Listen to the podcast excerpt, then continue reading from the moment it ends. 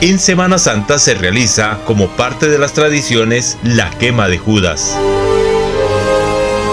Judas se le conoce por haber traicionado a Jesús con los soldados romanos, a quienes le indicó su identidad con un beso en el huerto de Getsemaní, por lo cual recibió 30 monedas de plata. Es por esta razón que Judas es símbolo de traición y debe ser quemado, para que toda la mala vibra se acabe con él. La tradición cristiana convirtió a Judas en enemigo y el pueblo ha dirigido siempre su ira contra él. Por eso, en nuestro idioma su nombre es sinónimo de traidor y se emplea como insulto expresiones populares como el beso de Judas, sos un Judas y cuídense del Judas se pronuncian en muchas partes para indicar una traición. Judas, por tanto, debe ser quemado el sábado de gloria. La costumbre popular señala que también cuando al traidor se le quema, el mal se va con él.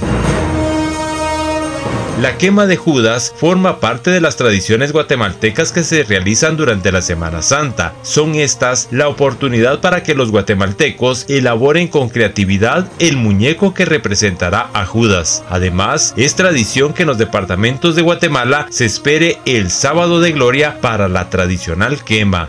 Esta actividad tiene orígenes europeos que se remonta más allá de la Edad Media. Su celebración tiene coincidencia con otras fiestas populares desarrolladas en diversos lugares como la quema de los años viejos. La creatividad es el detalle principal en las personas que elaboran el muñeco, el cual es vestido con pantalón y camisa. Así, la ropa la rellenan con hojas, tuzas, palos, ramas, ropa vieja o acerrín. Suelen ponerle toda clase de cuetillos, le colocan zapatos, corbata o alguna gorra. Con todo reunido, el miércoles santo se arma el muñeco y se le viste. Seguidamente, se le coloca un rótulo con una leyenda picaresca que hace alusión a alguien conocido dentro de su círculo social. Lo llevan en hombros y realizan un recorrido por las calles de los barrios y pueblos. Entonces, la tradición es que deben bailar con él en cada esquina y se aprovecha a sí mismo para pedir dinero y así sufragar los gastos.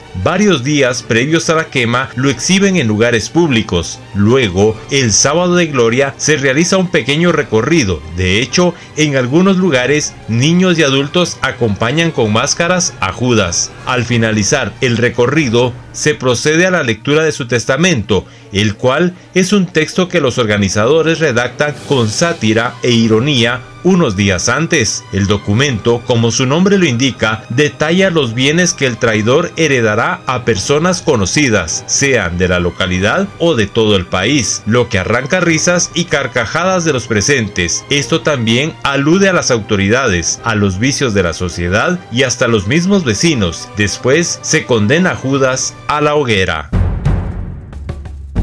Desde Emisoras Unidas Quetzaltenango informa Wilber Coyoy, primera en noticias, primera en deportes.